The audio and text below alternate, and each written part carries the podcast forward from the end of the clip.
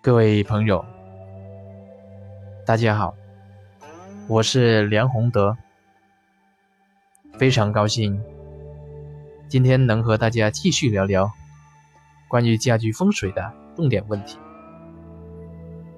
我们今天要聊的主题是：经常做梦跟睡房的风水有没有关系？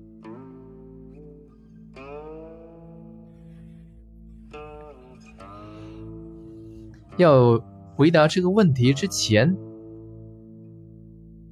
我想同样是讲两个例子。就在前不久，有位朋友给我打电话，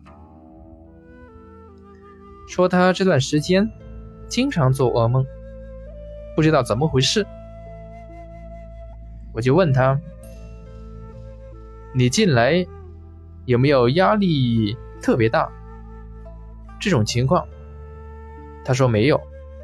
我又问他：“那你是不是近段时间你一直都吃了太多这个比较燥热的东西，让自己的身体上火了？”他说：“同样也没有。”后来我就问他：“如果这一些……”因素都排除的话，我估计也是带回了一些新的东西放在你这一个睡房的床边吧。他就开始的时候就说没有啊，后来我我就对他说你好好想想，结果他想了一会就告诉我，哎，说前不久这个时间。他去这一个外出旅游的时候，买回了一套瓷娃娃。我就问他：“你这个瓷娃娃是不是在古玩市场里面买的？”他说：“是的，就是用土用土烧制的那一种。”我就直接跟他讲，根源已经找到了，其实就是这个原因。你把这一个。你把这个瓷娃娃不要放在睡房，你在外面这个另外的房间找个地方把它放好，不要摆出来。后来他听从我的建议，结果第二天他就给我又给我打电话，说真奇怪，把这一个瓷娃娃放好之后，我昨天晚上没有发噩梦了。还有一个例子，同样的是一个朋友发了三天的噩梦，也来问我，我就问他，是不是外出旅游过，带回一些旧的东西，或者是一些工艺品？他就说，外出这个。旅游是有去过，啊，是去了西安这个地方，看到那里的兵马俑比较漂亮，当然这个是仿造的，也比较小的，一套他就买了一套回来。回来之后他觉得好看也没所谓啊，所以手呢就放到了这个睡房的这一旁边的书架，他这个房间里面还有一个书架。放在这个书架上啊，没有理他。我同样建议他呢，把这个兵马俑把它拿走，放到外面。结果也很奇怪，当天晚上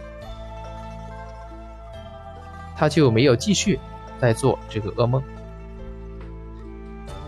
我想大家通过这两个例子，应该会明白一个道理：有时候。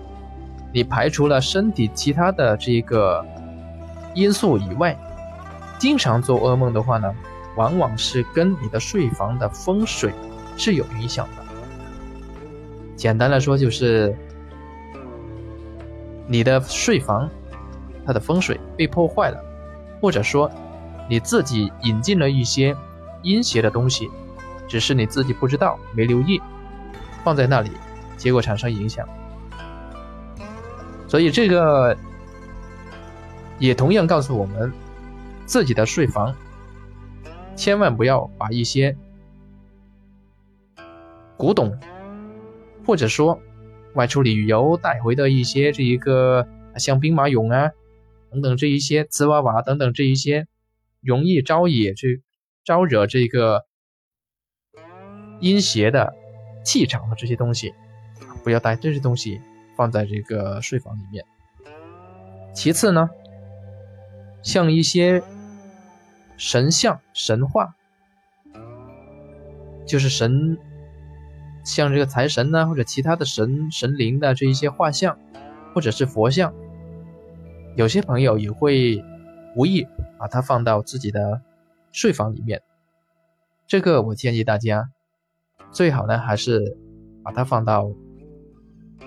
其他地方，不要在自己睡觉的房间里面啊放这些东西，不然的话呢，也可能容易发梦，发一些稀奇古怪的梦，有时候不一定是噩梦，但是这些梦发的多了，其实对自己的精神也是有影响的。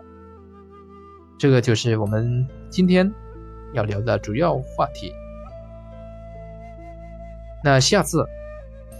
我们再找其他的这个话题聊一下啊，今天就先聊到这里，谢谢各位。